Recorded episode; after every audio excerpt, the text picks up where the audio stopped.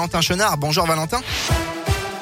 Bonjour Bastien, bonjour à tous. À la une de l'actualité, la pression hospitalière ne faiblit pas. Plus de 2500 personnes atteintes du Covid sont actuellement traitées dans les services de soins critiques selon les chiffres publiés hier par Santé publique France.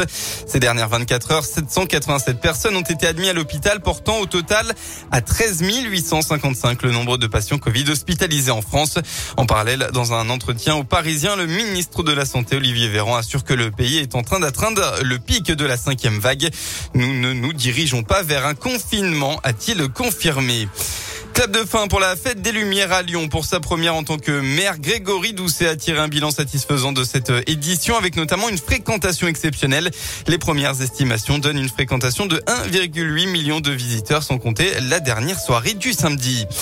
Dans le Puy-de-Dôme, il avait agressé un homme avec une machette jeudi soir dernier, boulevard Claude Bernard à Clermont-Ferrand. La garde à vue du suspect a pris fin hier après-midi.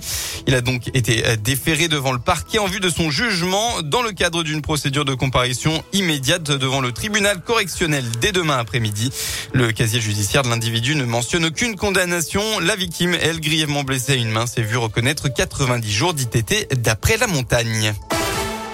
On passe au sport en foot, jour de derby aujourd'hui après une nouvelle défaite des Verts hier soir à Reims 2 à 0 où saint a joué la moitié du match en infériorité numérique.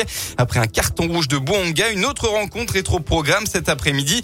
Un derby entre Saint-Etienne et Lyon chez les jeunes en Coupe Gambardella, l'équivalent de la Coupe de France chez les moins de 19 ans. Ça se jouera à 14h30 à l'Etrate au centre de formation de l'ASSE et la rencontre entre les deux voisins et rivaux suscite beaucoup d'intérêt.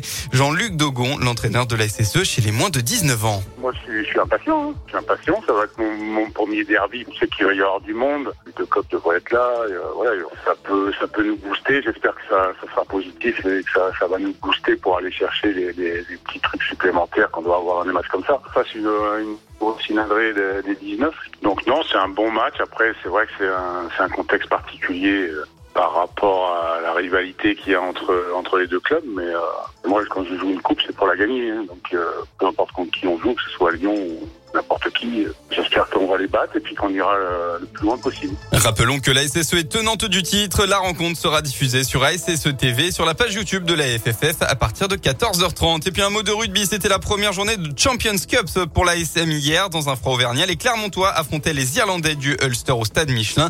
Défaite 23 à 29. Et enfin la météo en Auvergne-Rhône-Alpes pour votre dimanche. Eh bien c'est un temps majoritairement nuageux qu'on va retrouver dans la région. Malgré tout, des éclaircies devraient faire leur apparition en début d'après-midi et de façon très localisée. Côté Mercure, eh bien euh, vous aurez au maximum de votre journée entre 4 et 7 degrés.